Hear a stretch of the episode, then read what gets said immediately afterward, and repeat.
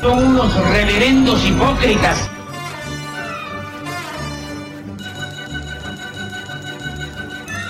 ¿Por qué no suben a la tribuna a responderme si son tan hombrecitos? Tú te puedes reír, tú puedes decir lo que tú quieras, pero tú mientes.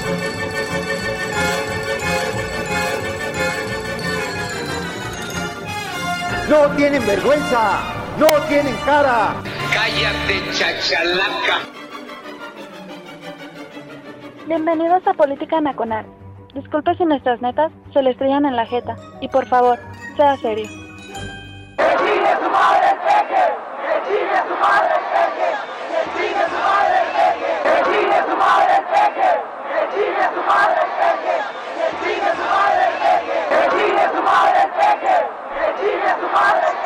Basta, basta, suficiente ya. Eh, hoy vienen muy animosos, ¿no? Camaradas combativos. Digo, todavía ni presentamos el programa, ya estamos echando chingados. Hola a todos, eh, soy Oscar Chavira dando comienzo a Política Nacional en radiotuteros.com, eh, la casa de Política Nacional. Sí, eh, tenemos una extensión los jueves, que es el jueves de Política Nacional, por si usted no lo sabía, se lo voy comentando. Ayer se puso muy chingón, debo decirlo. Eh, es un open mic, eh, es un micrófono abierto para la gente que se quiera manifestar. Y ayer hablamos de las, de las vacunas, del proceso de vacunación, ¿sí? Y no, estuvo ahí la raza muy prendida, hubo enlaces de varias gente, eh, gente que en mi vida había pensado que lo iba a escuchar en el mismo programa, pues estuvo, ¿no? Estuvo mi estimadísimo Charles, este, que fue uno de los tuiteros fundadores de Política Nacional. Eh, de hecho, él, mi estimado Charles y su servidor, eh, pues somos las voces que damos eh, vida al episodio número uno de Política Nacional, allá así, uh, ya casi 11 años, uh, Dios, ¿no? Oiga, sí es cierto, ya, ya empezó junio, o sea, quiere decir que si mis manitas no me, no me fallan, estamos a dos meses de cumplir 11 años en este, en este congal, haciendo este desmadre, oiga, qué bien, ¿no? Y, cuatro años más y ya me van a poder pagar antigüedad en este, en este cuchitril, así es, ¿no? Eh, ojalá, de verdad, ¿no? Ahora que, que el Xavier anda desempleado, pues sería bueno que le pagaran. Vamos, a- vamos viendo cómo arreglamos eso para que aquí la cofradía este, tuitera pues se moche con una, una lana para que sigamos haciendo este desmadre. Gracias a la gente que amablemente se enlaza en el tag, los rudos del tag, ya estoy viendo que se están manifestando. Sí, eh, creo que también hicieron coro de la mentada de madre presidencial. Estamos a dos días de la elección eh, intermedia, que se está poniendo este, muy tensa el, as- el asunto. Sí, eh, yo sé que aquí pues, ya la gran mayoría tiene decididos sus votos, ¿no? La, la el objetivo principal es este, pues que el Congreso sea un contrapeso real y no vuelva a ser pues la cargada borreguil eh, que se manifestó del 2018 al 2021, ¿no?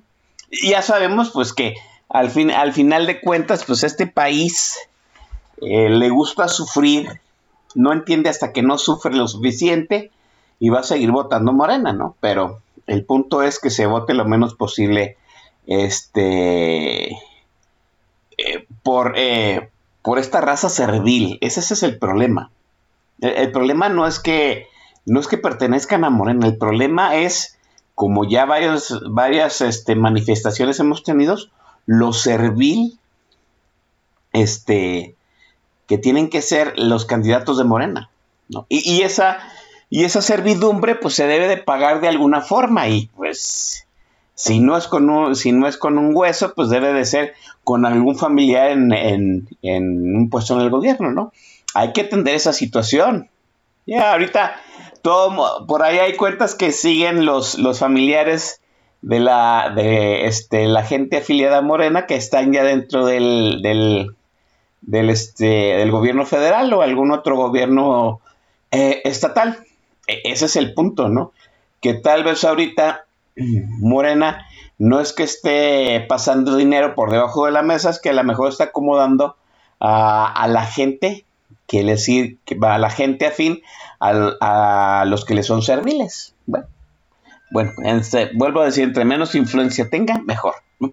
Oiga, eh, venimos a hablar de la elección del domingo. Eh, eh, ya, ya vamos a dejar de lado todas las conjeturas, todas las teorías de el cómo debe usted votar. Creo que ya está este, muy machacado el asunto. Sí, no hay de otra más que usted no tache los logotipos de los logotipos de Morena o los partidos verdaderamente afines a Morena, ¿sí? Eh, vamos a dejando la polémica de Movimiento Ciudadano, ¿sí?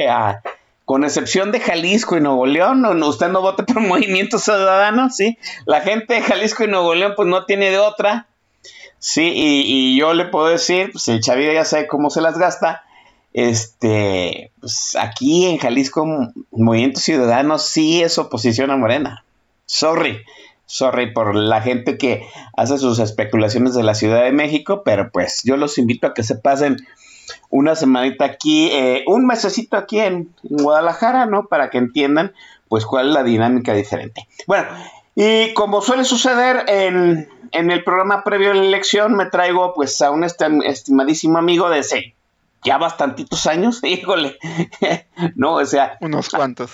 Unos cuantos, Fíjense, antes, antes ninguno de los dos teníamos canas cuando nos conocimos, o sea que ya, ya es bastantito. Y está conmigo mi estimadísimo Javier Santoyo. Javier Santoyo, bienvenido.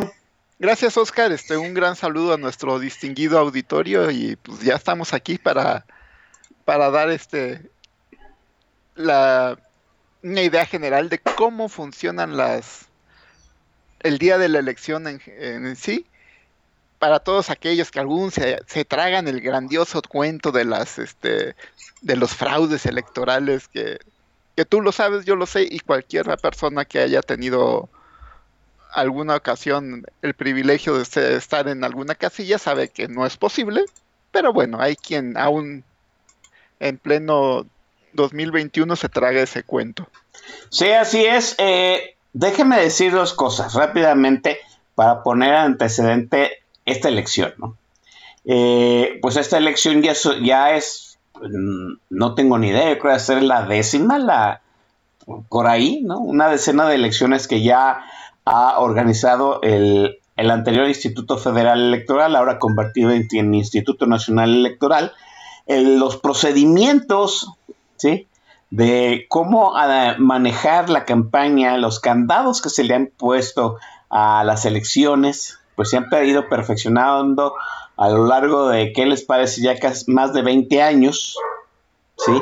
Entonces ya no debería existir esa situación de el desconocimiento de cómo funciona una casilla de votación que me parece lo más básico, ¿no? Y yo puse unos tweets ahí del hecho de que eso ha sido una de las grandes falencias del Instituto Nacional Electoral en el hecho de pues este de no educar eh, a la gente de alguna forma en, e, ese sentido, ¿no? Eh, vuelvo a decir, le hubiera pedido a la SEP que se metiera un tema de un eh, tipo de, este, de prueba de casi de votación en las escuelas, un tipo de dinámica de emular lo que es una casilla de votación para que la gente se fuera enterando de los candados que existen. Ese es un punto. El segundo punto es esta, esta, esta eh, elección se ha vuelto. Miren, yo no tenía eh, esta noción de ser una elección tan crucial. Yo creo que desde el año 2000 en que fuimos a votar para sacar al PRI de los pinos. Así, así de ese tamaño. Traigo esa incertidumbre de que el sistema me va a robar la elección. Así de fácil. O sea, y mucho tiene que ver que realmente no nos esperábamos, este, bueno, más bien, si bien esperábamos un deterioro del gobierno con esta administración, no esperábamos que el desastre llegara tan rápido y que tuviera la pinta de querer seguir destruyendo todo lo que, lo que existe. Porque fíjate, es curioso lo que comentabas hace un momento y tienes mucha razón una de las grandes ventajas que tiene el INE o el antiguo IFE es que en base a estar documentando todos los errores y todos los incidentes que han ocurrido en todas las elecciones pasadas, ya no, al día de hoy ya no se hace nada al ahí se va o porque se me ocurrió. Todo está perfectamente y metodológicamente hecho y diseñado para que cualquier situación tengas cómo desahogarla. Y, eso es algo muy importante que se nos olvida de, del crear instituciones. Que vayan creciendo, mejorando al punto en que sean 100% confiables y que sepas que ahí está y que saben resolver un problema. ¿O no, Oscar? Sí, a mí me parece, a mí me parece que ese es el punto. Sí, el Instituto Nacional Electoral ha ido perfeccionando pues, el funcion, el la ¿cómo se dice? El monitoreo de las campañas, que es algo que todavía se me hace muy complicado. Eh, hay un, yo creo que es el punto más puerco de toda la de toda la elección, las campañas. porque sabemos que todos los partidos hacen chingadera y media. Eh, nadie se salva del asunto. Mire, hoy en, este, en Guadalajara, en veda electoral, este, en la colonia de mi madre, en la colonia de mi hermana y en mi colonia, ¿sí? Nos dieron un volante donde nos dice que Morena este, quiere robarse los, los ahorros de las Afores, ¿no? Es un volante que, que no tiene ningún otro, obviamente ningún otro partido político y que invita a no votar por Morena, ¿no? Es un volante que se eh, manda en tiempo electoral y que, es un delito electoral y que va a quedar impune. ¿no? Y así hay un montón de cosas impunes. Ya has estado publicando mensajes que te han llegado al teléfono también. También, oye, y, eh, ahorita también he visto una andanada de tweets donde en la Ciudad de México eh, están llamando gente para que no votes por Morena, ¿no? A mí no, me han llegado esos, este, esas llamadas, pero pues eso es, eso, yo digo que es la parte más puerca de la, de la elección, eh, Javier. Así es. De hecho, yo tengo el ejemplo ahorita de por donde vive mi hermana, que eh, en la elección pasada votó todo Morena, pero antes era del PRD. Ahorita como que los del PRD ya se rebelaron y están controlando otra vez su zona y los comités vecinales están dando todo en esa zona, cuando menos por el PRD. Pues sí, pero vamos dejando de lado esa parte que, vamos, no le corresponde al ciudadano, ¿no? Claro. El, ciudadano no, vamos, no tiene la posibilidad de incidir sobre las campañas. Denuncia sí, pero pues ya sabemos que esa parte pues es la más puerta.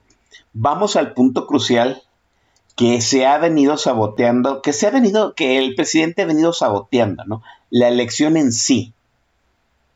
Hablábamos, hablábamos de entrada, Javier, de que el presidente dice que hay, que hay una campaña para que haya un fraude electoral. ¿Es posible hacer fraude electoral en, las, este, vamos, un fraude electoral masivo en las casillas de votación?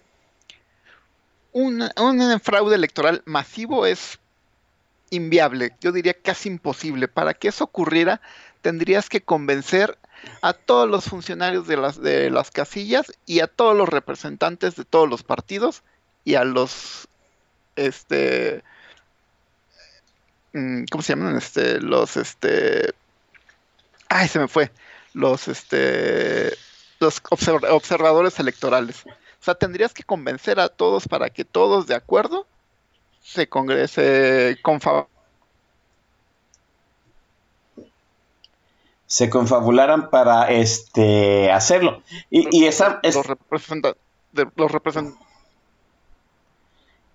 Creo que tenemos un problema con tu internet, este Javier. ¿Me escuchas?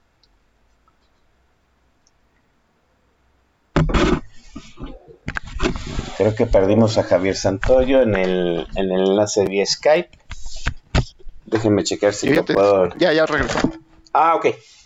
A ver, estabas comentando que era inviable, Javier, eh, un fraude electoral masivo. Eh, tienes que poner de acuerdo a todos los que participan en la elección.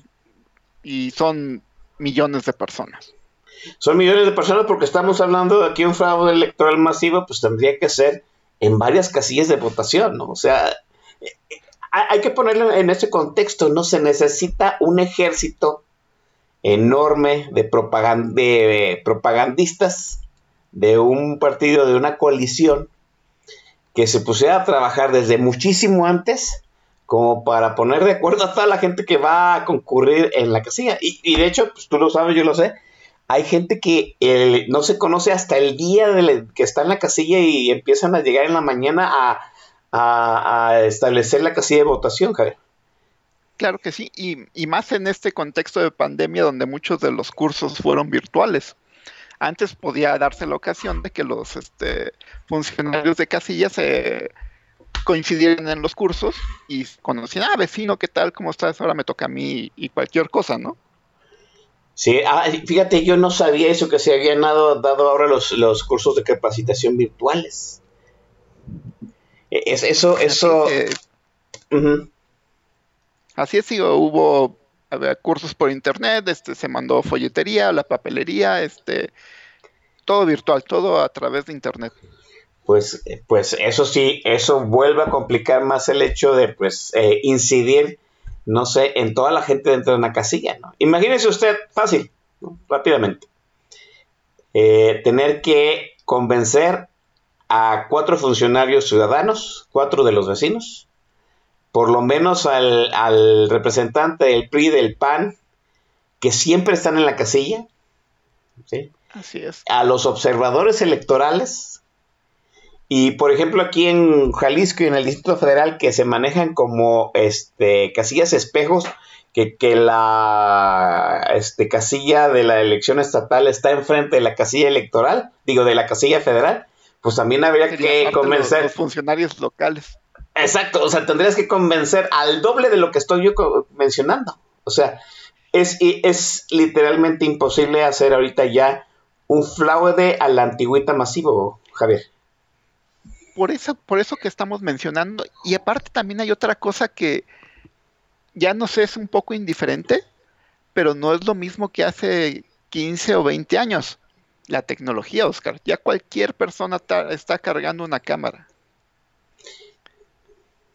Que, es parte de lo que mencionaba Don Bix en la semana pasada, que hay, que había que, este, ¿cómo se dice? Eh, que había que narrar la elección, ¿no? Si tu casilla está funcionando bien, tuitealo, facebookéalo. Oye, pues en mi casilla está todo tranquilo, está todo correcto. Eh, los observadores electorales, la gente que está en las casillas, hay que estar diciendo que se está votando en paz y tranquilo, porque es muy, muy importante, Javier. Así es. Y fíjate otra cosa curiosa que noté ahora que me puse a buscar dónde voy a votar. Sí. Normalmente aquí en mi zona, este, donde me tocaba la casa que siempre se ocupaba para votar, este era albergaba tres o cuatro casillas, la, la, este, básica y todas las contiguas. Ajá. Ahora por, por la pandemia están todas separadas. Está la básica en un lugar y las otras, las contiguas, están separadas también. Digo, por una cuadra o una cosa así, pero están todas separadas. Eh, eso, eso también complica el hecho de poner de acuerdo a todo mundo, ¿no? yo, voy a, yo siempre he votado desde que me cambié aquí a, tu casa, desde hace más de 15 años, siempre he votado en una escuela. Eh, ya vi, ahora lo que antes eh, ocupaban los salones que estaban más cerca de la puerta, eran cuatro casillas y pues los cuatro salones contiguos, ¿no? Ahora ya me di cuenta de que no va a ser así, va a ser un salón, un salón con una casilla, un salón vacío, luego otro salón con una casilla y luego otro salón vacío. O sea, les están dando espacio para que la gente no se, no se aglutine, eso está bien, y, pero complica más el hecho de poder organizar a la gente para que haya un fraude masivo, ¿no? Así es, aunque digo, también va a complicar más a las personas, a los partidos que no puedan cubrir su representante en cada casilla. Sí, también porque, eh, por ejemplo, en tu casilla, pues un representante podía estar cubriendo las tres casillas, ¿no? Porque estaban en el mismo sitio ahora ya no lo va a hacer de la misma forma o en su defecto va a tener que salir a supervisar una parte de la operación y, descuidar otra, podemos decirlo en ese sentido. ¿no? a caminar su cuadrita, dos cuadritas, ir a la otra y de regreso. Ah, había también el hecho, este tipo de, este, de tríptico que se dio a conocer en Twitter, que era como un manual para el representante de casilla de Morena, en donde les decían pues que visitaran a, la, este, a los que iban a ser funcionarios de casilla, ¿no? Eh, yo, lo comenté en una Spaces que organizó eh, el estimado tocayo Oscar Constantino, pues que a mí se me hacía muy difícil que la gente de Morena, este, pues visitara a los, funcionarios de casilla, a los vecinos, de entrada porque la gran mayoría de la gente de Morena, este, que se presenta en la casilla como representante, pues va por ese día y nada más para, va por lo que le pagan por ese día, ¿no? Y tal parece que así fue porque hasta ahorita yo no he visto ningún otro tuit donde alguno de los funcionarios de, casilla se hayan quejado de que, ah, pues me visitaron, me visitaron la gente de Morena, ¿verdad? Así es, fíjate, es que digo, hay, hay, que, la verdad es que sí se nos escapa dimensionar la cantidad de gente que se necesita. Imagínate, tenemos 300 distritos este, federales. Sí. Y digamos que en un promedio han de tener entre 500 y 600 casillas por, por distrito. De ahí multiplica el número de funcionarios, este, los representantes. Es un mundo de gente. Es un mundo de gente que debiste de empezar a visitar, no sé, hace dos, tres semanas, a principios de mayo. ¿eh? O sea, yo creo que eh, hay cosas que se han difundido como miedo de la elección que han sido absurdas. Sí, hay cosas que son, sí son realmente de preocupación. ¿Qué sería lo más preocupante que tú podrías mencionar ahorita mm, que pusiera el riesgo de la elección en una casilla? Bueno, o sea, el riesgo mayor dentro de las este de los dentro de los incidentes que se pueden registrar en una casilla, el más grave es que no se instale la casilla. Ese es uno, ese sí es uno grave. Eh, eso, eso, es. Eh, puede dar porque lleguen personas a violentar, se roben el, toda la papelería y se vayan. Esa casilla ya no se puede poner. Aquí, fíjate, yo lo veo en el riesgo de que el Instituto Nacional Electoral y los institutos estatales donde va a haber elección, este, no puedan completar los funcionarios de casilla en la mañana. Porque eh, eso sí lo vimos, eh, yo lo sé en varios distritos, pues eh, todavía a principios de, la, de, esta semana había avisos en donde solicitaban voluntarios para ser funcionarios de casilla, sobre todo ahorita escrutadores. Lo bueno es que son escrutadores, ¿qué quiere decir? Que los dos, las dos personas principales de la casilla, que son el presidente y el secretario, pues tal parece que, ya estaban seguros, ¿no? Pero sí, eh, para abrir la casilla, sí, usted necesita al a mínimo los cuatro funcionarios, ¿no? El presidente, la secretaria y dos escrutadores. Se puede, se llega a perdonar, se, se puede abrir la casilla si falta un escrutador, sí, pero se tiene que avalar por todos los representantes de partido. Creo que ese, ese es el entendido, ¿no, Javier? Así es. Y también existe la opción de tomar este algún voluntario también aprobado por todos, ¿no? O sea. dice, ah, perdón, dice el manualito este, que en caso de que llegase a faltar un funcionario de casilla, usted le puede solicitar un voluntario a la gente que ya está formada para votar. De hecho, déjenme decirlo, la primera vez que yo fui presidente de una casilla, este, a mí me faltó un escrutador. ¿No? Y pues de entrada ya eran las 9 de la mañana, ya había una fila, no estábamos recibiendo la votación porque faltaba un escrutador. Y hasta que una señora de la fila se prestó a ser la escrutadora. Me dijo, ay, pues, ¿saben qué? Déjenme decirle a mi esposo y a mis hijos y ahorita me regreso. Y sí, fue y regresó. Y pudimos ver la casilla ya tarde, pero pues gracias a que la señora se, se, se, este, se puso de... se prestó se prestó, ¿no?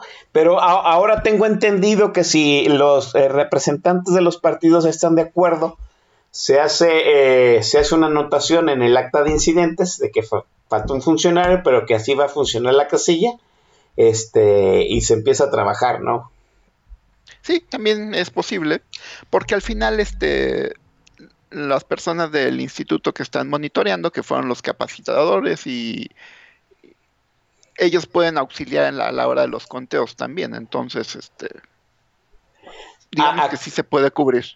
Aquí Jules Progress dice que, que en algunas partes está la estrategia de que gente afina morena se forme eh, primero en la, en la fila de votación y ellos este, se presten a cubrir a los funcionarios de casilla este, que no lleguen el día de la elección, pero pues a mí también me parece que necesitan un ejército de gente y créeme que a Morena nada más manda un representante de partido por cada casilla, yo no, yo no lo veo tampoco viable, a menos viable tal vez en zonas en donde pues, de verdad eh, crean que puedan tener efecto.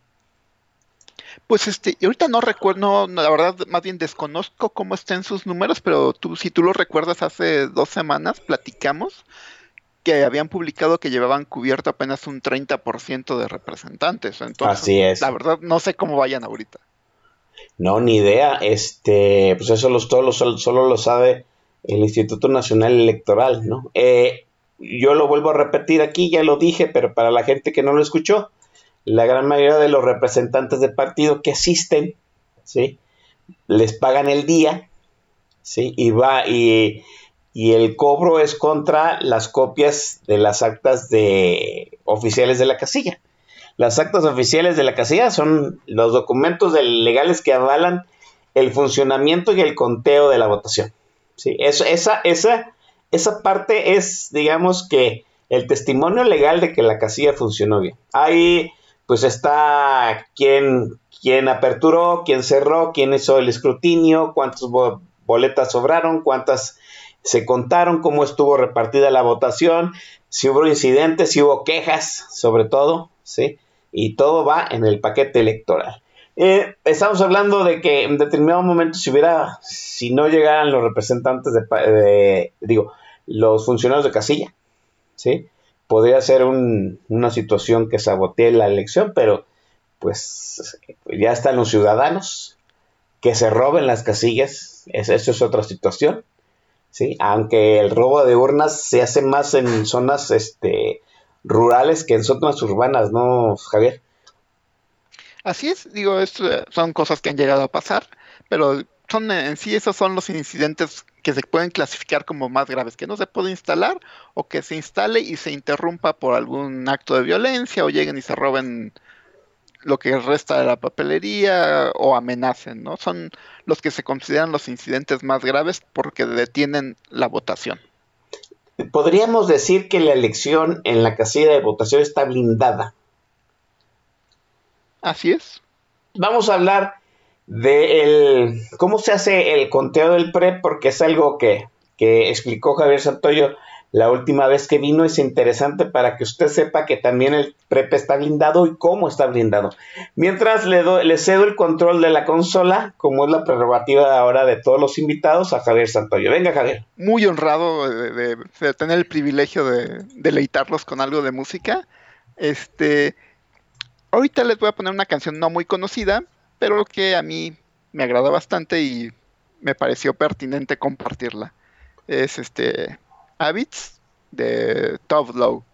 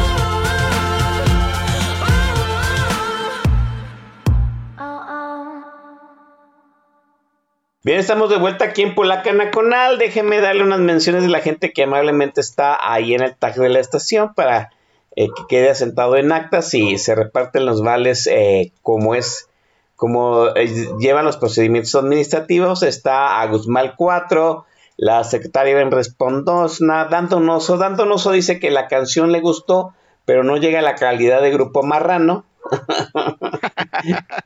Nada llega a la calidad de grupo marrano. Ay, no, este. También está el Master El Shasta Corazón, que es el. Eh, yo, yo creo que a Corazón el grupo marrano le debe de ya de pasar, no sé, es, eh, una, una corta feria por tanta promoción que le hace. O está Antoro Limios, el coronel Chorizo. Oiga, qué, qué milagro, el coronel Chorizo ya tenía rato que no se paraba o no lo veía, ¿no? Eh, muy bienvenido, coronel. Ya sabes que siempre le tengo apartada la suya. Eh, está el señor Ondritem, Ergom. Está Jules Progress, desde la hermana república traidora de Tlaquepaque, ¿no? Así de fácil. Eh, está Oscar Constantino, desde Zapopan, que sigue estando en el aire, ¿no? y está el candidato al candidato a diputado federal del Distrito 4 de eh, la muy leal, conservadora y señorial ciudad de, de Querétaro, Santiago Arroyo. Eh, dice que nos diga Santiago Arroyo cómo, cómo va, que, que, nos ponga ahí. No, no sé si sea, no sé si sea del delito electoral preguntarle al diputado si ya este, hay buenas perspectivas o no, pero pues vamos a hacerlo aquí entre nos, como que nadie se fijó, ¿no? Un saludo al hermano Santiago Arroyo, de verdad, ojalá que el domingo tenga un resultado positivo y que si se nos va al Congreso, pues no se olvide aquí de la raza de política nacional y nos siga eh, concediendo el honor de parte de su tiempo para tener charlas con él, ¿no?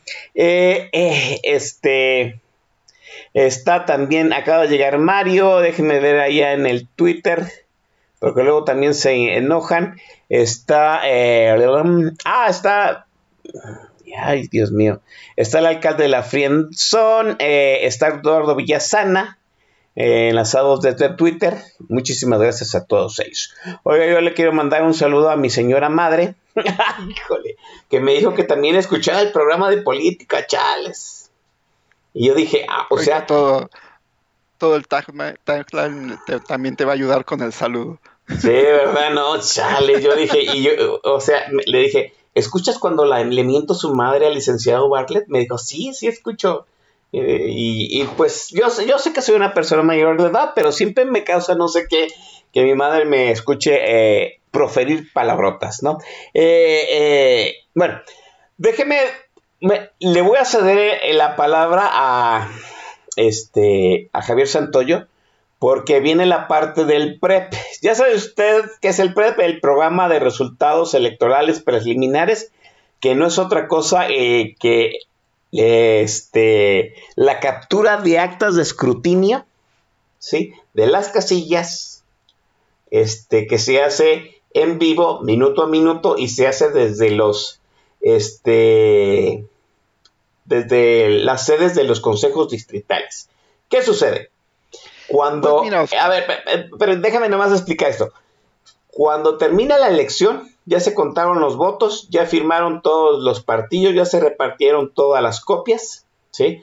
Una de las copias del acta de, votación va por fuera del paquete, ¿sí? ¿Qué quiere decir el paquete? Pues es una cajita que debe ser sellada, ¿sí?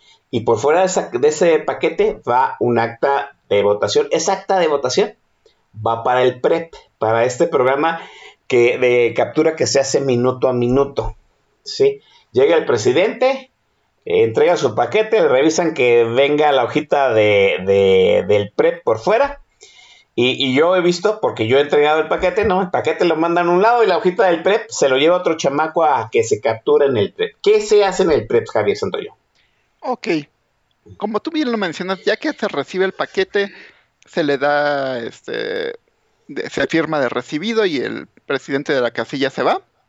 Lo que se hace con ese, con, la hojita que, de, que viene por fuera, que es este, la copia del acta, se lleva, se va, se escanea y, se registra en el sistema. Se escanea, ojo, se escanea. Claro, porque ahorita entro a detalle con eso, pero te comento que entonces el paquete se va directamente a la bodega destinada para, para poner los paquetes electorales, ¿no? Ahí se guarda que está custodiada por elementos del ejército. Ojo, Nada eso. más, nada más entran y salen las personas autorizadas para estar moviendo paquetes. A ver, ah, o sea que en el Consejo Distrital hay personas designadas que reciben paquetes, meten paquetes dentro de, yo supongo que es un salón designado para ello y que está custodiado por el ejército, una bodega, y que está custodiado por el ejército. Sí, esa es la única labor de esas personas es bajar, recoger paquetes que ya se afirmaron de recibido, subirlos a la bodega y volver a bajar por otro paquete. Es su única chamba toda la noche. Toda la noche. Los, la custodia del ejército de esa bodega de paquetes electorales es 24 horas del día. Así es, 24 horas 7. Es todos los días de la semana hasta que se hace el cómputo de este el cómputo del distrito. Ah, O sea que estamos, que Bueno, estamos, todavía un poquito después, ¿no? Pero hasta que se sacan de hecho los paquetes de ahí. Va, bien. Entonces, decimos que desde que yo, presidente de la casilla, entrego mi paquete, el paquete se mete en una bodega y está custodiado por el ejército las 24 horas del día en cada consejo distrital, ¿correcto? En cada consejo, exactamente. No sé si varíe mucho el número. En el distrito en el que yo tuve el honor de ser este consejero, eran aproximadamente unos 20 elementos los que se estaban ahí rolando. ¡Ay, güey! No, pues es una buena cantidad de soldados, ¿eh? Así es. Y ahí duermen, ¿eh? Ah, o, o sea, todavía además, los 20 soldados duermen ahí. Así es.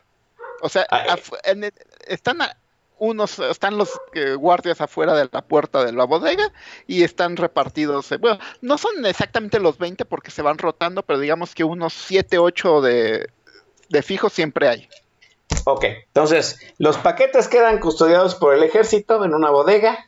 Si, y si yo no soy un- una persona autorizada para entrar por ellas o, o meterme en la bodega, por más poder que tenga, los soldados me van a impedir entrar a la bodega.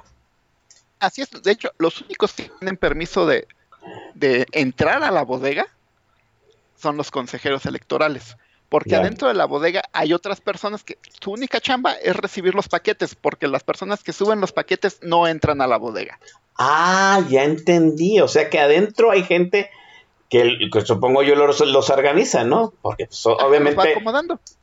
obviamente pues llegan conforme a la, la- la cercanía o a la rapidez con que hagan el conteo y luego, los debe- y luego los deben organizar. Se van acomodando en, en orden numérico los, los, este, de las casillas. Muy bien. Entonces el paquete queda custodiado por el ejército. Eh, la hoja de, eh, de la votación, la hoja de escrutinio y cómputo, así se llama el acta, perdón, el acta de, Así es el acta. de escrutinio, de escrutinio y cómputo, se escanea, se captura. se escanea, se captura y se ya escaneada la, la, este, el acta, lo que pasa es muy interesante. Algo que tiene muy bien trabajado el, el INE es un sistema de redundancia, A ver, ¿cómo es eso? porque las personas que están aquí en, en- en la casilla, este, bueno, más bien en la zona de recepción, reciben este, el acta, la escanean, la capturan y la suben al sistema. Correcto. Pero a lo que me refiero con redundancia es que esa información no se sube ya tal cual a, a los registros del INE. Esa, esa información se valida todavía dos veces más. ¿Cómo? En, en algún otro distrito Ajá. hay eh, personal a los que están eh, validando la información, abren la pantalla y les sale la toma escan la, la, sí, la foto escaneada del, del acta y la validan contra lo que está escrito. Validan Ah. que esté todo igual Ajá. y se le da el, el visto bueno o se rechaza. Si se le da el visto bueno, esa misma acta escaneada vuelve a aparecer en otro distrito y se le devuelve a dar otra, otra revisión. Con dos revisiones ya es cuando ya se sube automáticamente al sistema.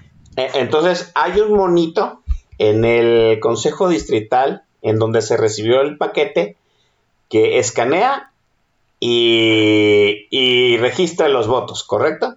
Así es. Y, y hay otro monito en algún otro lugar, ¿sí? Que, le val- que valida lo que él capturó contra lo que escaneó. Es como Sí, un son- doble, doble check.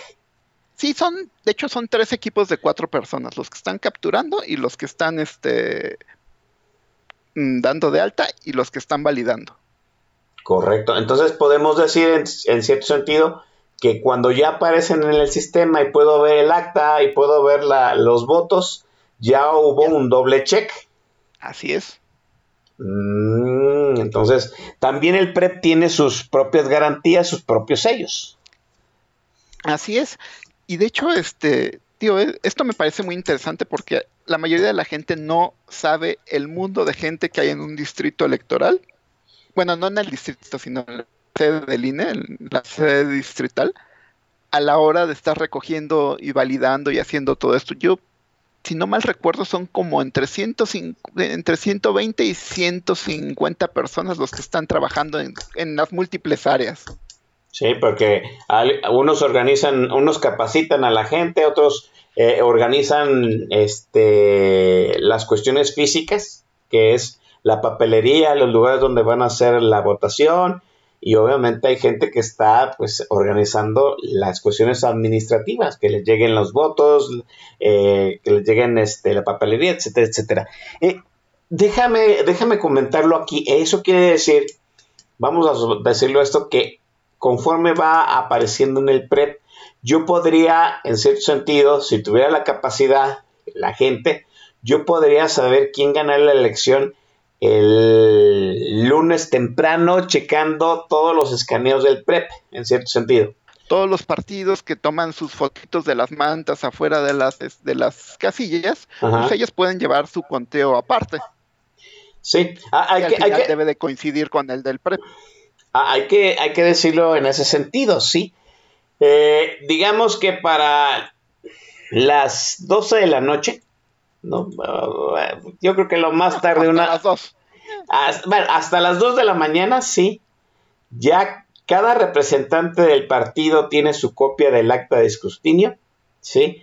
Eh, cada eh, presidente de casilla tuvo que poner la manta fuera de la casilla con la votación, que de hecho también lleva firmas. Esa gente que firma está, esa gente que firmó está de acuerdo que con lo que se puso en la manta es conforme está el acta de escrutinio. Y si usted aún tiene dudas de si la manta está correcta, de, que, de cómo quedó el acta, pues todavía puede meterse al, al, al- al registro del PREP y checar el escaneo del acta de escrutinio y checarla contra la que se puso fuera de la casilla. O sea, no debe de haber ningún problema. Todo es claro, Javier. Así es que de hecho ese es el documento oficial. La manta podría llevar a, llegar a tener errores. Digo que yo sé y tú lo sabes que todos los que están ahí se aseguran que no tenga errores. Pero en caso de tener algún error, lo que vale es el acta, que es el documento oficial que da fe de lo que ocurrió en esa casilla. Es, es cierto también, porque pues, oi- oiga usted, yo lo más tarde que estaba en una casilla es 8, 8 y media de la noche. Y lo único, co- lo único que quiere uno es ya salirse de ese desmadre, ¿no? Porque si es, si es eh, una buena jugada estar dentro de la casilla, estamos hablando de es una labor. Empieza usted a las 8, a las 8 de la mañana y sale usted a 8 de la noche, son 12 horas, ¿no? Confinados a un espacio reducido, este, poniendo atención en lo que hace, recibiendo gente, este, la atención entre toda la gente, etcétera, etcétera. Pues sí, lo único que quiere ya deshacerse de eso, de eso, y a veces este, la manta sale con errores, pero el- el- lo oficial es el acta de, de, de cómputo y escrutinio, ¿correcto? Así es, y digo, ya una con todo y eso se da casos, que ya si quieres lo platicamos un poquito más tarde, de que los paquetes pueden llegar sin acta. Ah, también, Ta- eso es, también eh, llega a pasar.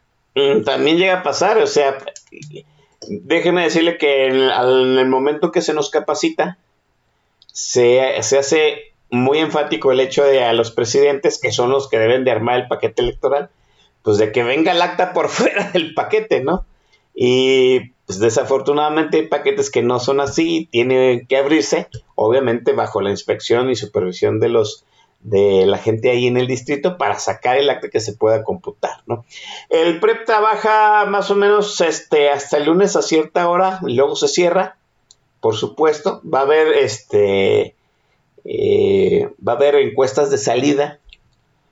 Eh, el, el, INE ya dijo que iba a hacer una encuesta, una encuesta de salida para ver cómo iba a estar conformado el Congreso la próxima legislatura. Iba a hacer una encuesta de salida de cada una de las elecciones de gobernador. ¿Cómo se hace esta encuesta, Javier? Bueno, lo que tú mencionas es el conteo rápido. Ah, es lo que hace el INE, que es diferente de una encuesta de salida, porque las encuestas de salida entrevistas a los que van saliendo de, la casilla. Ok, ¿qué es un conteo rápido? El conteo rápido es algo muy distinto.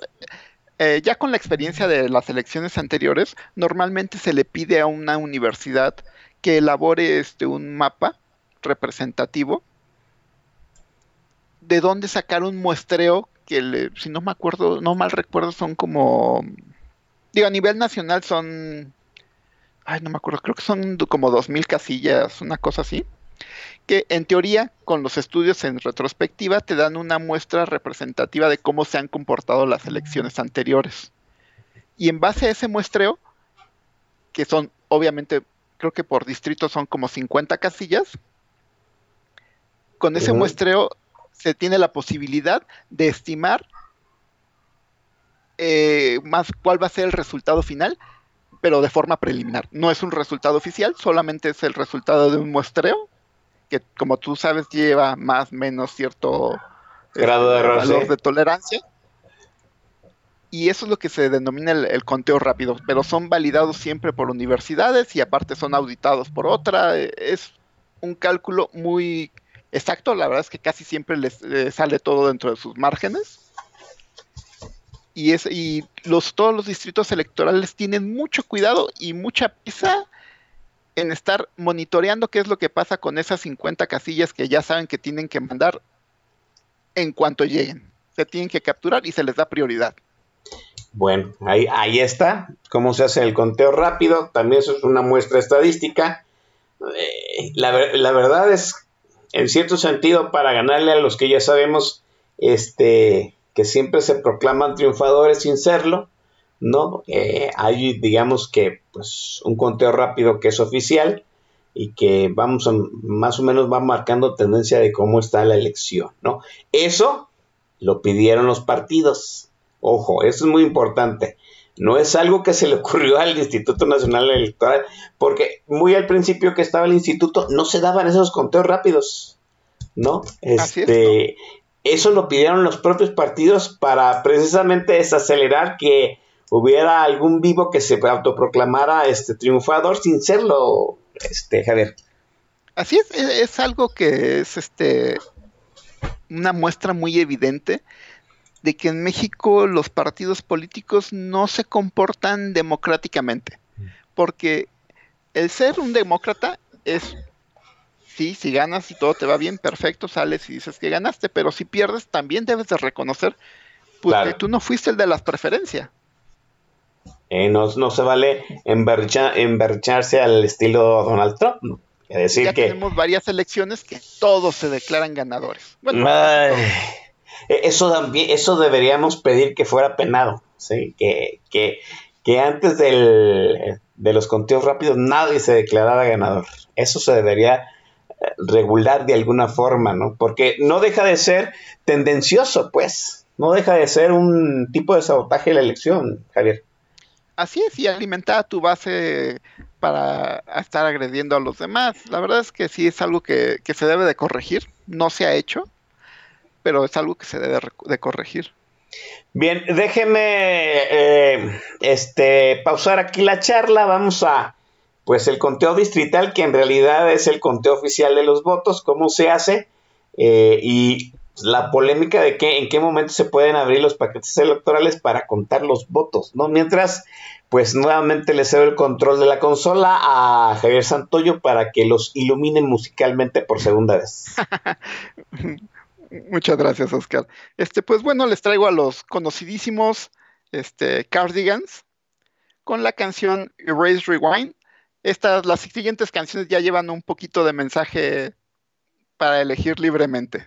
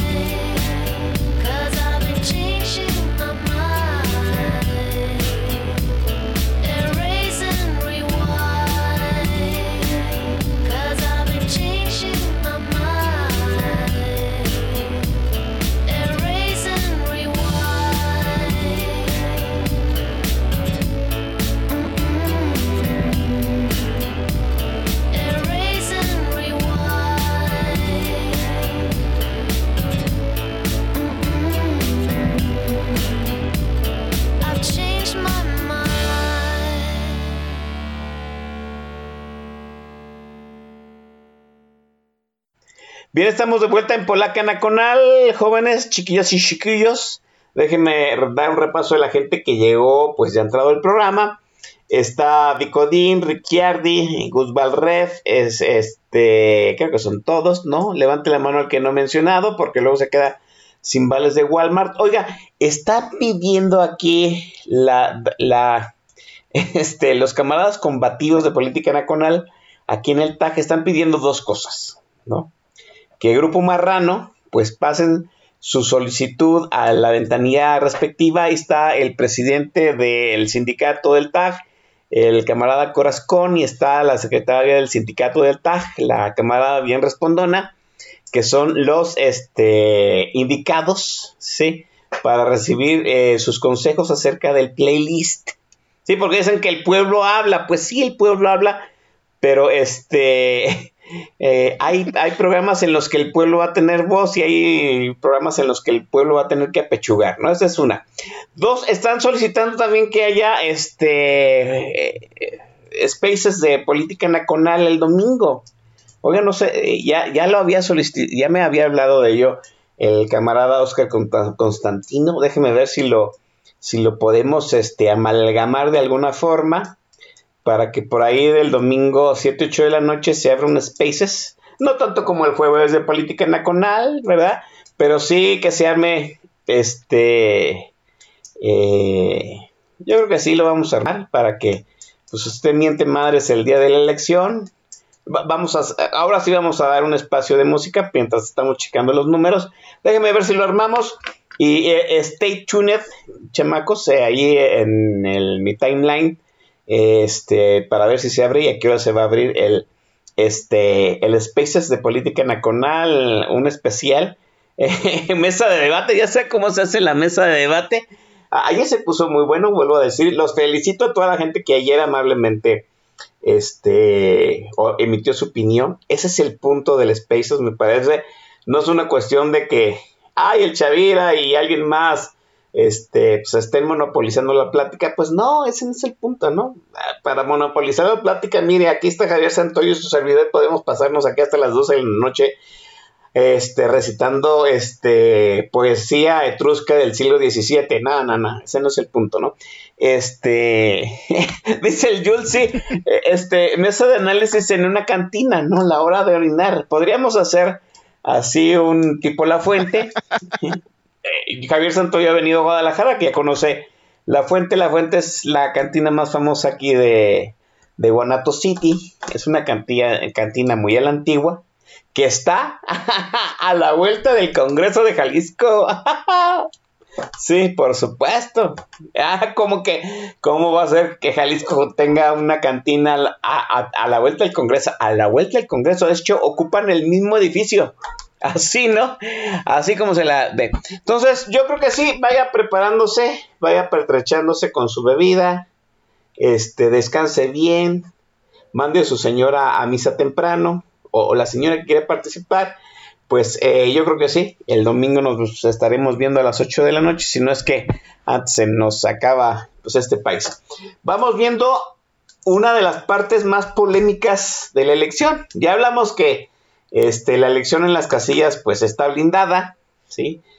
Tendría que haber de verdad faltar mucha responsabilidad cívica que no fueran los funcionarios de casilla que hubiera violencia dentro de las casillas, se robaron, se robaron las urnas, cosa que cada vez sucede menos y están focalizados los lugares donde sucede. Perdón. Este, ya hablamos del PREP, cómo está blindado. Se escanea el acta que llenaron los presidentes, los secretarios, que firmaron los eh, funcionarios de Castilla, que firmaron los representantes de partido, porque las actas se firman y no nada más las firman los representantes, digo, los funcionarios de casilla, sino también los representantes de los partidos firman las actas, ¿sí? Hay un doble check, ¿sí? Alguien que escanea y captura y alguien que revisa el escaneo y la captura y con ese doble check se sube al sistema. Eh, todo el mundo tiene las actas, todo el mundo las puede este, consultar vía web para que el martes no haya problemas con la certeza hasta ese punto. Pero hay que decirlo, el conteo oficial de la votación no es ni la de las casillas ni la del PREP. Oh, sorpresa, el conteo oficial es el distrital, Javier Santoyo. Así es. Ya una vez este, teniendo... ¿Perdón? No, adelante. Digo, ya teniendo obviamente todos los paquetes guardaditos en tu bodega, el martes en la mañana, previo al miércoles, que es cuando se inicia el, cómputo del distrito, se hace una, una, estimación de ver este, no, pues tantos paquetes llegaron sin acta, este, este paquete se veía eh, adulterado, manipulado, y esas son como causales para abrir los, los paquetes, ¿no? O, sea, desde, el, desde el mismo martes ya se van eh, clasificando los paquetes. Ajá, ok. Este, los que tengan evidencias este, muy, muy fuertes de que o no venía el acta por fuera o se veía manipulado o cualquier cosa, esos los vas anotando y los apuntas ya para abrirlos el miércoles. Porque hay que decirlo, ahí está este Ergom, que también ha sido presidente, yo fui presidente, o sea, cerrar el paquete se hace con cinta canela y, y es evidente cuando este pues se abrió, ¿no? O sea, que no lo entregas, que no lo entregas sin alteraciones, ¿no? De hecho, de hecho, este, los funcionarios de casilla y el presidente firman sobre el paquete electoral y la cinta también para que se vea que no ha sido violada, este Javier. Así es.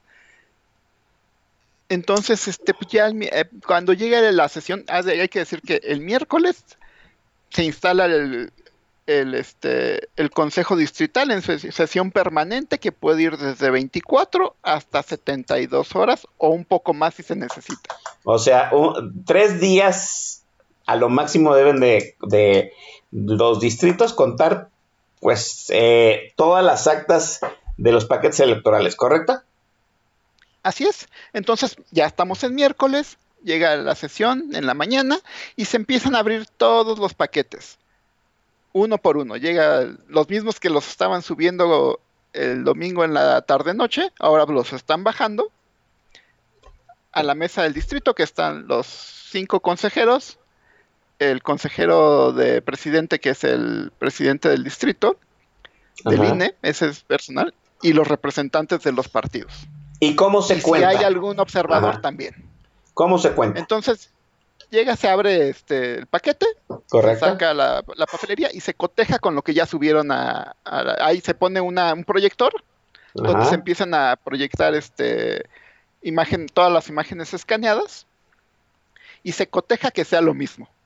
Eh, ah, ojo, ojo, para ese entonces ya los representantes de partido ante el distrito ya deberían de tener compiladas todas las actas que también ah, son copias. Ahí están todos los representantes con su pila de, actas.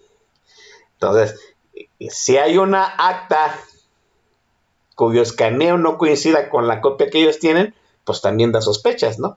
Así es, y entonces eh, lo que se hace es que se coteja con los demás y se ve si es nada más la de él o si es eh, un error consistente con todos los demás.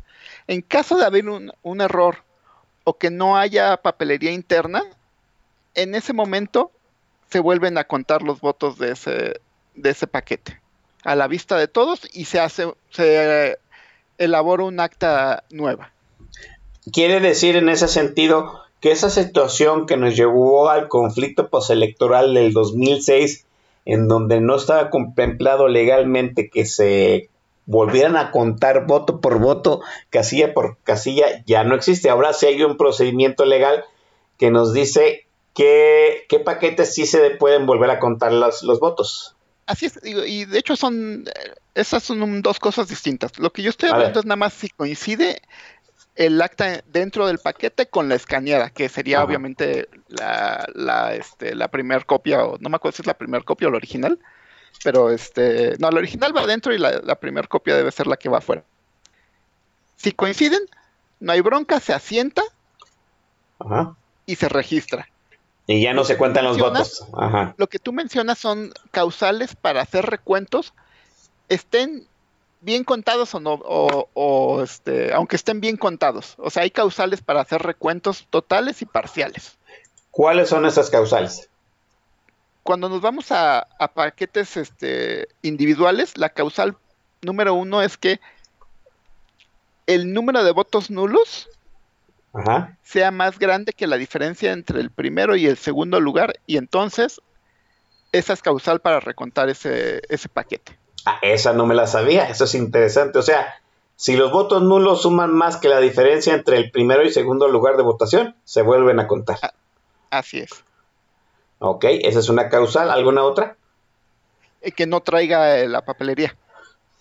Que no traiga la, papelería. y que los representantes de, de, partido lo soliciten. Porque si todos traen su acta y coinciden con lo que está capturado, la pueden dejar pasar, pero normalmente piden que se recuente. Ok, no trae papelería, ajá, no trae papelería, pero sí trae votos, entonces se puede volver a contar. Y se elabora un acta nuevo. Luego por eso es por los que muchas personas alegan fraude, porque si tú ya tienes un acta escaneada y en el consejo a la hora de hacer este ese recuento de esa casilla se elabora un acta nueva. Correcto. Ah, ya, entonces, ya, ya. Entonces eso puede dar pie a que digan, no, pues mira, yo en la foto que tomé en la casilla tenía tal dato y el resultado final después del cómputo del distrito es otro. Ya entendí, porque se, se, se, se volvió a revisar y se, y se corrigieron. De hecho, déjenme decirlo, en, en una de las primeras elecciones donde hubo coalición y este y no se no se supo instruir correctamente cómo deberían de tomarse los votos de la coalición. Se hicieron muchas correcciones porque se hicieron malos conteos de hecho no así es porque es que es un desmadre. Cuando hay coaliciones muy grandes acuérdate que este pueden ir este puedes tacharlos todos puedes tachar nada más uno. Entonces hay formas que luego no quedan muy bien claras a la hora, a la hora del, del, este, del escrutinio en, la misma casilla, que después se puede ver alterado en si se vuelve a realizar el escrutinio en el distrito. Sí, Pero es, nada más la repartición por partido, ¿no? Así es. Luego ya lo facilitaron de algún modo, ¿verdad? Este, ¿cuál alguna otra causal para abrir el paquete? Bueno, después de esas, este, esas son las dos principales para abrir paquetes únicos sin, sin, que tenga que ver con la elección en sí. Después está, hay causales. Ah, ah, no, sí, sí, se me está pasando uno, que casi ya, ya no ocurre afortunadamente, que es este el voto zapato, que todos los votos hayan, sean para un mismo partido, esos se recuentan en automático. o sea, eso es, eso es la peor evidencia de fraude que puede dejar un mapache electoral, ¿no? O sea, 100% de los votos para un solo partido. Eso es, eso es imposible, ¿no? Ese es recuento automático. Ah, ahora déjame decirle, eso sigue, sigue existiendo, sí, pero no, vuelvo, volvemos a decir, no en casillas urbanas, ¿no? En las rurales. Sí, yo le voy a decir, ¿no? Este, porque conocí una población así, una población como de, no sé, es una población pequeña en la Ribera de Chapala, le estoy hablando hace, no sé, 30 años, ¿no? Este, en donde el día de la votación, este, pues nada más colocaban una casilla para que votara todo el pueblito, ¿sí? Pero en realidad eh, la casilla la manejaba el delegado municipal, ¿no? Y el delegado municipal formaba a la gente y les decía por quién votar, ¿no? Ah, vamos a, ahora nos conviene votar por fulano. Y todo el mundo pasaba a, a votar por fulano. Eso se puede hacer en poblaciones muy chicas, ¿no? Ahora, pues eso ya está prohibido y como tú dices, pues son de esas poblaciones son donde se tiene que volver a contar, ¿no? Y ya las tienen como sospechosas de que algo está sucediendo en ese lugar. Así es. Y ya dentro del, cómputo distrital, ya ahora sí entramos a las a, los recuentos que son por, eh, por este petición. A ver. Que es cuando que es el, llamado recuento total. Cuando la diferencia entre el primero y segundo lugar es menor al 1% y el segundo lugar lo solicita, en ese momento se activa un recuento total de todos los paquetes de esa elección. ¡Sas! O sea, de ese distrito. Ajá. Sí, fíjate, es diferente a, si ocurre a nivel este, estatal o de, o de bueno, de, no sé, no sé de gobernador porque ahí dependería de las leyes este, locales, pero por ejemplo para senadores o para presidente, si la diferencia fuera de 1%, si no estoy mal, se debe hacer este, pero que no haya ocurrido obviamente en todos los distritos, sino que nada más es, un resultado global. Lo que se hace es un muestreo. Oh. Se, elige, se elige un máximo de un 10% de las, de, este, de las casillas por cada distrito y eso es lo que se abre y se recuenta. Eso es muy importante porque ahorita hay este, votaciones muy cerradas, ¿no? Para este para gobernador, la, la, elección de Campeche, tengo entendido que también la elección de Colima, la de Michoacán últimamente se venía cerrando y yo creo que pues, hay que decirlo. de cómo está la legislación local. Ah, es cierto, sí. No, no es del INE. creo que en cierto sentido hay la gran mayoría de las elecciones locales se han emparejado este el fundamento legal a la, federal, pero sí, qué interesante, eso yo no lo sabía. O sea, si la diferencia entre el primero y segundo lugar de un conteo distrital es menos del 1%, el segundo, el segundo lugar puede decir que se abran todos los paquetes. Sí, ¿por qué? Porque ahí a lo que se enfocan todos los representantes del partido es a tratar de anularle votos al contrario. Claro, sí. Revisar es. que todo esté bien hecho y tratar de llevarte los que puedas jalar. Sí, así es. ¿Alguna otra causal para que se haga un reconteo de este tipo? Este, no, no, hasta donde recuerdo y revisé, ese es el, el único causante de, de recuento total.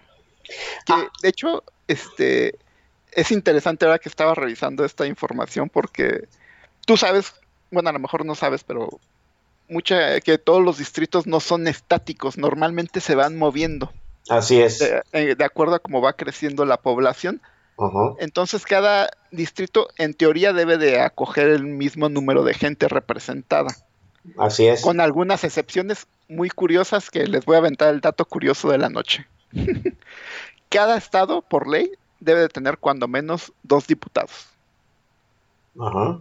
Y existe un estado que tiene dos diputados, pero tiene tres senadores. A ver, ¿cuál es este estado? Baja California Sur. La densidad de población es muy baja y no tiene más que dos distritos. Ya. Qué interesante el punto. E- Es curioso, ¿no? Sí, sí, es curioso. Más es curioso. senadores que, que diputados. Sí, sí, qué, qué interesante el punto. Este, mm, estamos diciendo que, eh, pregunta, te voy a hacer una pregunta, tú que has tenido experiencia en la situación del conteo distrital, ¿hay alguna queja sentada en el acta que este, sea utilizada como excusa para hacer un reconteo? O sea, que, que el representante del partido de tal casilla puso una queja esa queja la comunique a su, este, a su supervisor y la supervisora a su, a su vez al representante dist- distrital y el, representante distrital la haga de manifiesto a la hora del conteo y eso sea causal para abrir el, el- el paquete. Normalmente no, y te voy a decir por qué. Porque cuando se hacen esas quejas, Sí. no- eh, durante el, el, el día de la votación, el consejo también está instalado de forma permanente. Ajá. Ya, ya. Ah, ya entendí. Las quejas, digamos que en cierto sentido, durante, du- durante el se- domingo se van ventilando las quejas. No, o sea, se prepara un grupo de que generalmente va un consejero, dos representantes de partido, algún observador también puede ir y un representante del INE y se van a verificar la situación en ese mismo momento. Ya. Entonces ya depende mucho de lo que vean los- el grupo que fue a observar. Un, Normalmente un- este va, se, plati- se platica con el presidente de la casilla, oye, ¿qué está pasando? Se, se constata o, o se, o se desestima y ya se regresa con, con información para ver si, si ya podría este, hacerse algo adicional. Pero en mi, en mi experiencia nunca ha ocurrido. Vamos a suponer, Sí, ¿cierto? De de hecho, yo llegué a ir Ah. a verificar dos, tres incidentes, pero la verdad es que no pasó nada. No se pudo, no se pudo corroborar ninguno. Entonces, pues quedó este desestimado. Vamos a suponer que por consigna, y esta es una suposición y es muy drástica, sí, vamos a suponer que los representantes de Morena, eh, por sí o por no, se niegan a votar el acta de escrutinio y ponen una queja de que estuvieron mal contados los votos, aun cuando los votos fueron bien contados. Vamos a suponer que es una operación masiva, ¿sí? Y que, no sé, está, y están con quejas, no sé, el 50% de los paquetes. ¿Cómo se procesaría eso dentro del distrito? Bueno, dependiendo, si ellos no están de acuerdo a la hora de este de, de estar haciendo bien, de ver el caso de paquete por paquete, Ajá. ahí lo que se, lo que ocurre es que el, el consejo vota. O sea, esto tienes que, el consejo tiene que votar si se abre o no se abre el paquete. Ya entendí. Si solamente es Morena el que está diciendo que no y todos los demás están de acuerdo en que sí, se queda el sí. Ya entendí. Ok, correcto. Mientras no tengan las causales oficiales, eh, la decisión es del consejo. Quiere decir en cierto sentido que también la, legali- la legitimidad de la elección recae también en, en los representantes de partido, en los observadores electorales que no son parte de Morena. Así es. Y aparte, este, hay que recordar que todas las sesiones de consejo son grabadas también, entonces que en caso de una impugnación o cualquier otra cosa, hay evidencia física que se puede para atender el caso. Eh, las, las- los, consejos de- los conteos distritales son públicos. O sea, ¿puede, puede estar cualquier persona. Bueno, puede nada más los observadores, los que se registraron como Ah, observadores. ya entendí. las, se- las sesiones sí son públicas, ahí sí puede entrar cualquier persona. Salvo que haya, no sé, que quieran entrar 100 gentes a un consejo que es una salita para 30 gentes, ahí sí, pues que escojan unos cuantos y eso sí se les da el acceso, pero no se les puede dar el acceso a todos si no caben. Pero Sí, ¿no? puede- se pueden tener acceso. En algunas, este, en algunos distritos se hizo, de hecho, stream de la sesión con una pantalla proyectada afuera, de- afuera del distrito donde los que querían podían estar viendo. Correcto. Cuando empieza el conteo distrital, estamos hablando el miércoles, no sé, a, a la A X las hora, 8 de la mañana. a las 8 de la mañana. ¿El conteo no se detiene? ¿No, no se detiene, No se detiene. a la- por la noche? No, es sesión permanente. Los consejeros normalmente se dividen en dos grupos de 12 por 12 y así se, se la van llevando hasta que se termina de desahogar todo el conteo. O sea, ¿me, me estás diciendo que el jueves a las 3 de la mañana siguen contando? Siguen contando y está el consejo en sesión permanente con la mitad más uno de los de los consejeros. Ah, no, pues Los es una buena... están, están durmiendo. Pues es una buena chinga. Creo que aquí Oscar Constantino ya nos dijo que es una buena chinga y yo supongo que sí. Imagínense si, si estar en una casilla un, un día es una chinga, imagínense estar 24/7 funcionando el, el- el conteo distrital. Hay Te digo que posibilidad. no son, o sea, son Ujú. 120 personas, 150 personas que están ahí dándole todo el tiempo. ¿Hay posibilidad de hacer fraude en los conteos distritales? Solo si los este, representantes y los consejeros lo permiten, que es lo mismo que en la casilla, pero a un nivel de responsabilidad más amplia.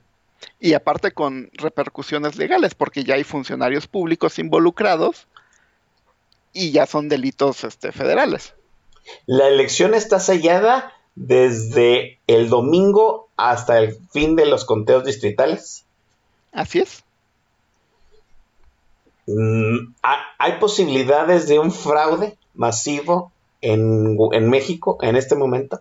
No, en este momento no. La, la verdad es que la legislación este, y los procedimientos electorales de México son, son garante y son ejemplos para una gran cantidad de, de países que nos han estado copiando cosas.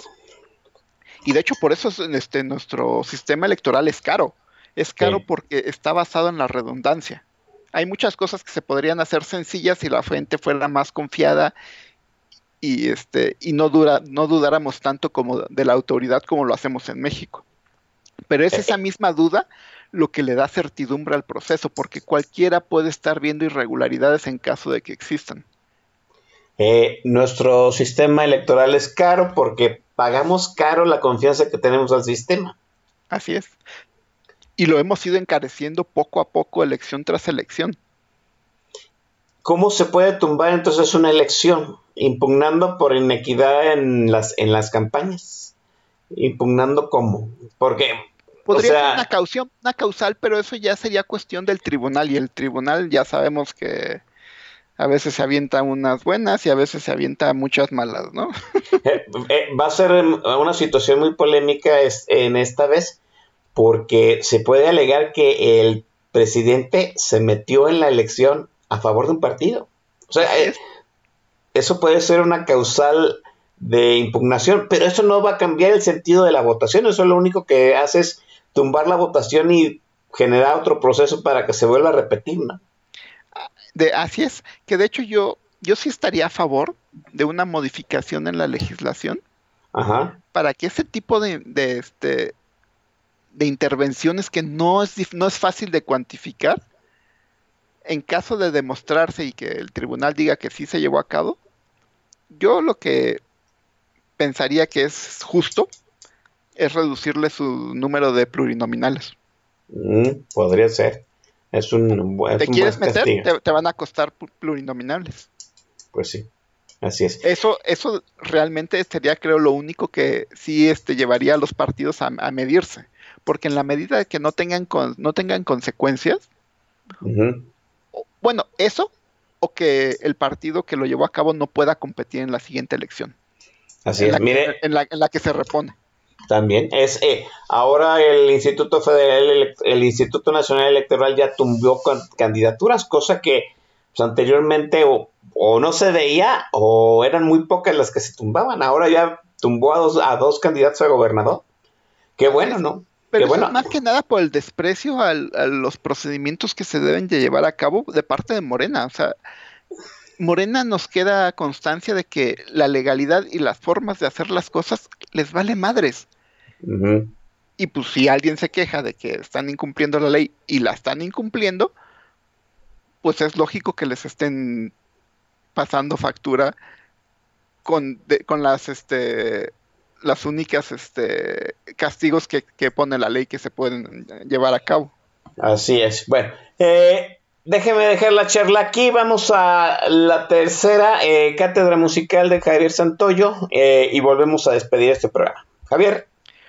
Ok, este, ahora iríamos este, con una viejita pero bonita, Revolution de los Beatles, que ahora que estuve revisando la letra me encantó y me pareció muy ad hoc para este momento en que hay personas que quieren destruir instituciones.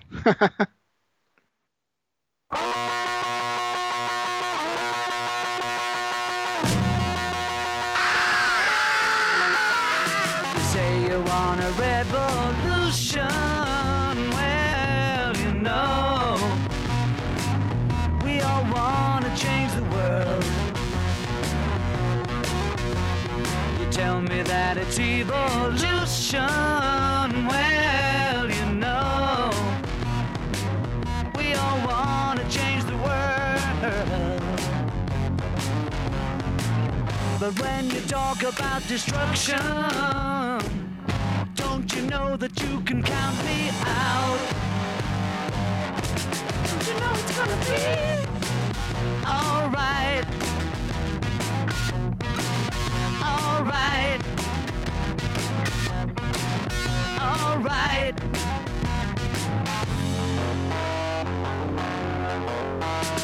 You say you got a real solution.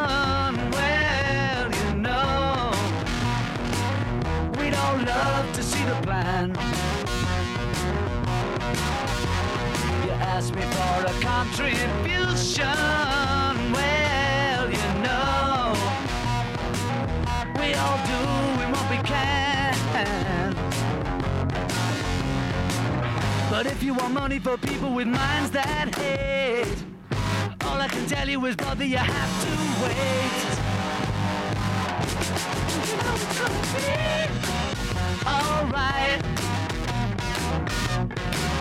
Alright.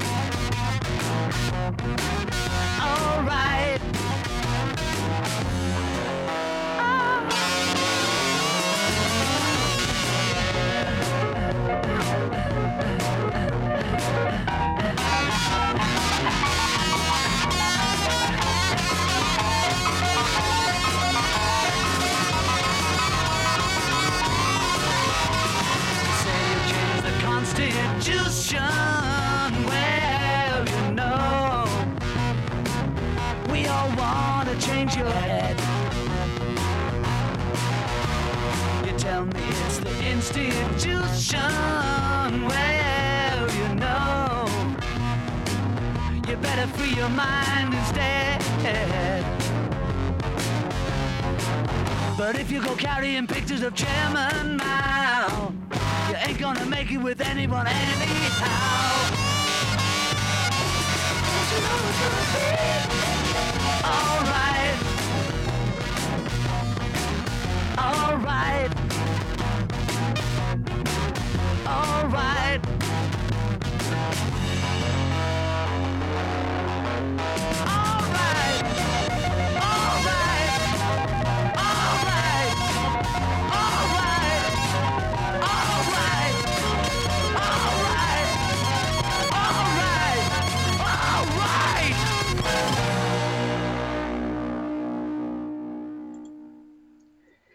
Bueno, criaturas, esto ha sido Política Nacional, ha sido un extraordinario, eh, una extraordinaria charla, ya se enteraron más del funcionamiento de la casilla, de los conteos distritales, del PREP. Siempre es un gusto platicar eh, con Javier Santoyo, sobre todo previo a la elección, porque pues, cada día aprende, aprende, aprendo más de cómo funciona todo el sistema y, y yo creo que Javier, sí hay que animarnos para la siguiente elección de ser consejeros distritales porque debe ser algo muy, muy emocionante, Javier. Claro que sí, de hecho, la verdad es que a mí sí me dejó una grata experiencia, sobre todo porque ves el volumen de gente trabajando de forma coordinada para que las cosas resulten bien, que va en lo que, a lo que te decía este, al principio, los procedimientos y todo está tan bien ya aceitado que, lo ves trabajar y te da gusto. Qué bueno. Oiga, pues no me resta más que agradecerle a Javier Santoyo haber estado aquí en Polaca Nacional. Javier, amigo, amigo de muchos años, ya nos hace falta una buena vista. Eh, yo creo que a finales del año daremos una vuelta ya al Chilango y nos veremos, Javier, y muchísimas gracias. Al contrario, Oscar, gracias a ti por invitarme y gracias a todos que amablemente nos, nos escucharon aquí el día de hoy. Sí, eh, aquí nos dice la secretaria bien Respondona que subamos el programa en chinga.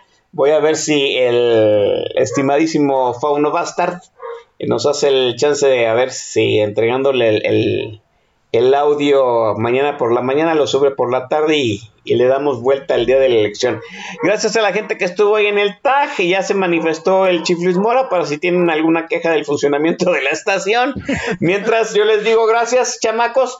Eh, sí, vamos a hacer un, un Spaces este, el domingo. Sí, déjenme ver. Eh, yo creo que no les, no, les, no les prometo cuánto va a durar, pero sí les prometo que más o menos por ahí, de entre 7 y 8 de la noche, lo vamos a aperturar. Eh, yo creo que así, sí nos vamos a tener música para darnos un break para el refill y vamos, yo creo que voy a tener otra voz este, de acompañar, porque luego pues, es, es, pesado llevar el programa tanto tiempo nada más con una sola voz. Mientras yo les digo, pues eh, pásensela tranquilo, no hagan dagas, salgan a, votar, por favor, salgan a votar el domingo, saquen a toda su tropa. Yo ya, este, eh, dije que pues, el, lunes reviso, reviso credenciales, este, este, perforadas y votación a, mi, a mi gente allá en la de los dedos. Y la, en la foto de los dedos, por supuesto. Yo ya lo dije que el lunes hay junta en la sede del imperio de mi familia y ya dijimos que chin chin el que el que no el que no haya este no haya ido a votar. Saque a la gente a votar. No importa que vaya a votar por Morena, el chiste es que se aliente, se usa la herramienta, volvemos a decir, el sistema democrático es un sistema, es una herramienta. Si no la usa, no solamente nos estamos dando un disparo al pie, sino que estamos saboteando pues, el costo del sistema que no es barato, y estamos dinamitando un poquito más la credibilidad del Instituto Nacional Electoral. Nos escuchamos el domingo, camaradas. Adiós.